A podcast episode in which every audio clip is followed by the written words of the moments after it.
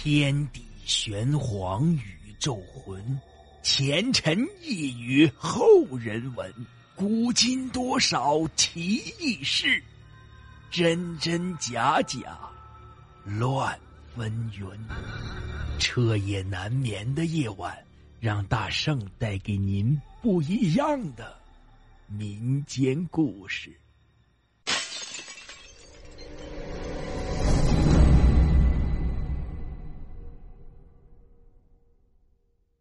听友们，大家好，今天讲的故事叫做《荒村传奇》。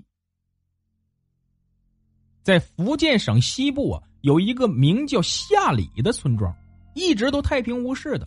最近呢，有人在那里离奇死亡，而在他随身的游记里记载着女鬼、锣鼓声、血河、巨蟒，还有一些莫名其妙的图案。陈强是一个热衷于探险的小伙子。三个月前，他收到了一封林勇发给他的电子邮件，信中写到一个叫下里村的村庄，里面发生了很多让人匪夷所思的事自从陈强收到那封电子邮件后，就再也没有林勇的消息了。后来据说是死了，而且死的很奇怪。陈强经过四天的颠簸，到下里村时，已经是将近晚上七点。又累又饿的他敲响了村口的一户人家，开门的是一个年纪大概七十岁的老伯。老伯似乎认识陈强，还没等陈强开口，老伯已经知道他的意思。当晚，他好奇的问老伯：“村里没有其他的人了吗？”老伯不紧不慢的说：“下里村还有三户人，他们离这儿大概还有三里的路程。年轻人。”我劝你还是该干什么干什么去吧。陈强疑惑的问：“老伯，你为什么这么说？”老伯二话不说，转身就走开了。陈强正在想老伯怎么就莫名其妙不理人，突然听到有女子的哭泣声，哀婉凄厉。他打开房门，看见老伯跪在门口。手里拿着一根点燃的香，嘴里念念有词，朝天拜了好几拜。看到陈强后，狠狠的盯了他一下，然后继续拜。陈强只看见远处有一团白色的东西在抖动。等到白色的东西消失后，老伯转身拉陈强回屋里。每年的这个时候他都会来。年轻人，你明天一早赶紧离开吧。老伯冷冷的说。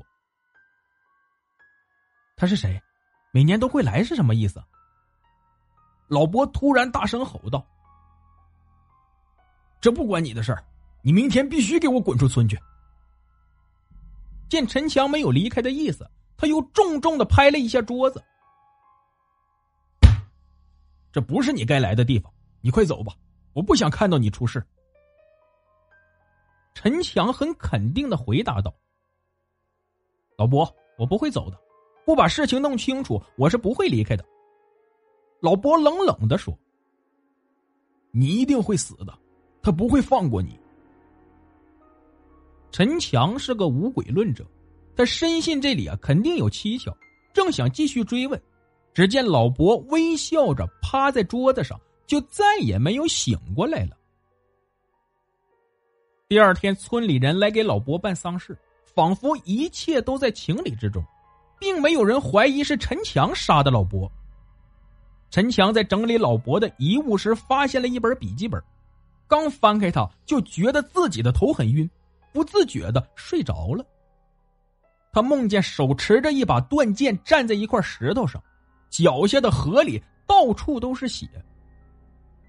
老伯死前提到过他，为了更清楚的知道他是谁，陈强经过一个多小时的攀爬。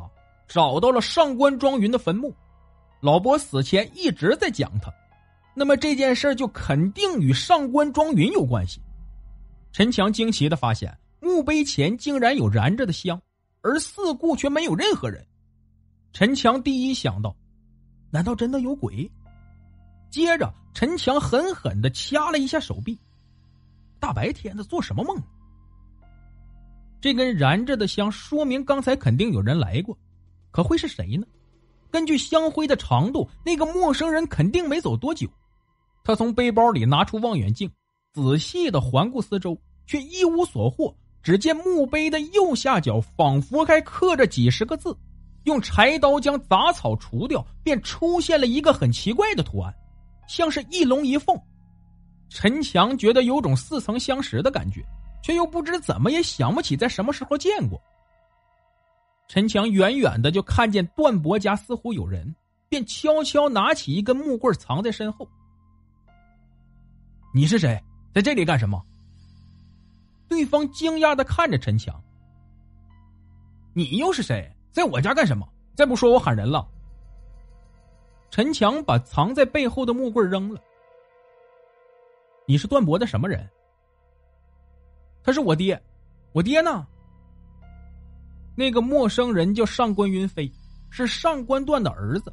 当陈强告诉他上官段已经去了的时候，他扑通一声跪在地上，大声的哭道：“爹，孩儿不孝啊！”上官云飞三十年前就离开了下里村，每三年才回来看一次上官段。云飞好奇的问道：“听口音，你不是本地人？”为什么到这个穷乡僻壤来呢？陈强有些悲伤的说：“我有一个好朋友，三个月前来这里游玩，之后就再也没有离开了。我来这里就是想弄清楚他到底是出了什么事，不想他走的不明不白。”云飞慢慢的说：“也许是他做了一些他本不该做的事儿，你真的想知道？”陈强毫不犹豫的点点头。就算死也不怕。陈强听到那个“死”字儿，眼神突然有些游离，有那么严重吗？却又肯定的点点头。嗯，就算死也不怕。云飞微笑的说：“你一定会死的，我们都会死。”他从怀里拿出一根香烟，点燃。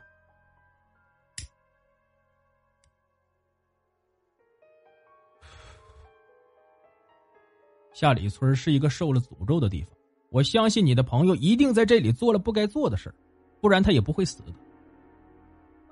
受诅咒？话没说完，突然听到如同前一天一样的女子哀婉凄厉的哭声，云飞赶紧说道：“快把灯熄了。”顿时屋子里一片黑暗。云飞接着说：“他回来了。”陈强想到了上官庄云。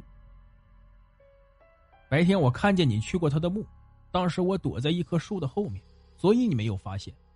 小云是我的妹妹，都死了几十年了。沉默了一会儿，云飞突然问陈强：“我爹有留什么话给你吗？”陈强摇摇头：“上官庄云死了，那又怎么样？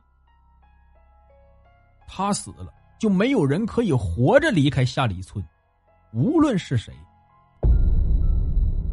事情越说越玄乎，可是陈强始终不相信有鬼，这其中一定是另有隐情。第二天天刚亮，云飞就要陈强收拾一下，说今晚开始到三里外的上官宗祠里住。一到宗祠，发现里面已经有一些人了，陈强好奇的问。为什么大家都集中在这里？云飞小声的说：“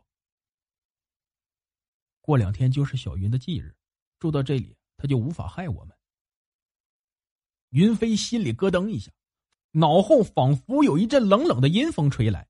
虽然他是个无鬼论者，可此时脑袋里只有一句话：宁可信其有，不可信其无。一晚上没有任何奇怪的事发生。直到云飞告诉他上官清失踪了，所有人立即到大堂集中。只见一个妇女坐在大堂中央。云飞告诉陈强，这是上官清的独生女，叫上官玉雪，是上官庄云生前最好的朋友。自从庄云死后，他莫名其妙的疯了，据说是看到了什么奇怪的物体，被吓疯的。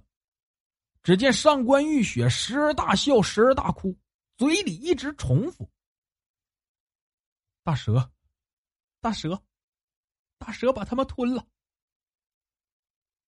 陈强重复了一句：“大蛇。”上官玉雪突然瞪大眼睛盯着他，陈强赶紧闭口，转过头看别的方向。这时，一位白发老头从侧房走出来，站在疯子的旁边。青儿失踪了，所有人今晚必须待在各自房里，谁也不许离开祠堂。陈强不由自主的想到，今天晚上肯定很关键。陈强在心里暗暗的打定主意，今晚就盘旋在祠堂的周围，不管是人是鬼，一定要查出个究竟。陈强偷偷的躲在祠堂后面的一棵树上，仔细的观察着周围的动静。三个小时后，他突然看见从祠堂的一个小侧门里闪出一个人影。因为是农历十二，月光很亮，陈强清楚的看出那个人影不是别人。正是上官云飞。这么晚了，他还出来干什么呢？陈强用望远镜监视着云飞。望远镜有夜视功能，而祠堂处于山腰，可以轻易的看到整个村子。只见云飞绕来绕去，最后去了上官庄云的墓地。只见他在墓碑上捣鼓了好几分钟，仿佛一切都算计好了。就在一瞬间。陈强再次把望远镜对准上官庄云墓地的时候，已经不见了云飞的踪迹。仔细的查找了周围几百米的地方，也没有他的身影。直到第二天早上六点，云飞也没有再次出现在陈翔的视线里。难道是人间蒸发了？陈强不解的想到。一回到宗祠，云飞就把陈强拉到一个角落里。你昨晚去哪儿了？大家都找不到你。陈强先是吓了一跳，然后故作平静的说：“我在后山，想看看是谁带走上官清，后来不小心睡着了。怎么了？出什么事了吗？昨晚又有人失踪了，下次你别再擅自离开了，否则你会没命的。”陈强一点也感觉不到云飞是在关心自己，反倒是觉得那是命令，是恐吓。上官云飞昨晚鬼鬼祟祟的，这里面一定有文章，而且他是怎么回到祠堂的呢？第二天晚上，陈强故意拉着云飞到后山的那棵树上，看看他怎么耍花样。大约晚上十点，上官庄云的墓地方向出现了一团抖动的白色物体，用望远镜一看，是一个女子在跳舞，在空中飘来飘去的。陈强差一点从树上摔下来。接着是鼓声、哭声，陈强手一软，望远镜掉在了地上，回头一看，上官云飞正诡异的看着自己，颤抖着说：“我，我们，我们回去吧。”陈强不假思索的点点头，睁开眼睛，漆黑一团，什么也看不见，手脚被绳子绑着，动弹不得。陈强只好叫了一声。却听见自己的回声，大约过了十来分钟，陈强听到有脚步声，心里突然间感到一丝希望。脚步声却是上官云飞，他笑嘻嘻的走到陈强跟前。陈强刚想叫他救自己，才想到自己八成是被他绑来的。可是自己明明在祠堂的房间里，怎么会在这儿呢？我说过你会死的，如果你能识趣的离开，就什么也不会发生。可惜你知道的太多了。上官云飞冷冷的笑道：“陈强从来没看过这么邪恶的眼神让人无端的想到死亡。我什么都不知道，求求你放了我吧。”这会儿陈强什么都不敢多想。放了你可以，只要你告诉我上官段死前和你说过什么，一字不漏的告诉我，否则你就别想活着离开。陈强仔细的想，除了一首诗以外，上官段并没有对自己说过什么其他的。可他要是这样回答上官云飞，自己的命九成是没了。可要怎么说呢？他突然灵机一动，要我说可以，不过你得先回答我的问题，否则就是死我也不会说的。陈强毅然决然的说：“这时候玩的是心理战，上官云飞想了一下，估计在权衡利害，然后点点头。你为什么要杀你的父亲？我没有那样的父亲。那你又为什么要杀害上官庄云？这是陈强猜的，连父亲都敢杀，那庄云十有八九也是他杀的。我没有杀庄云，是上官段，是他害死庄云的。陈强安静的坐在地上。好了，现在你可以把我杀了。上官段什么也没有和我说，不过我不想死的不明不白。你这么做到底是为了什么？上官云飞恶狠狠的看着陈强，转身离开了。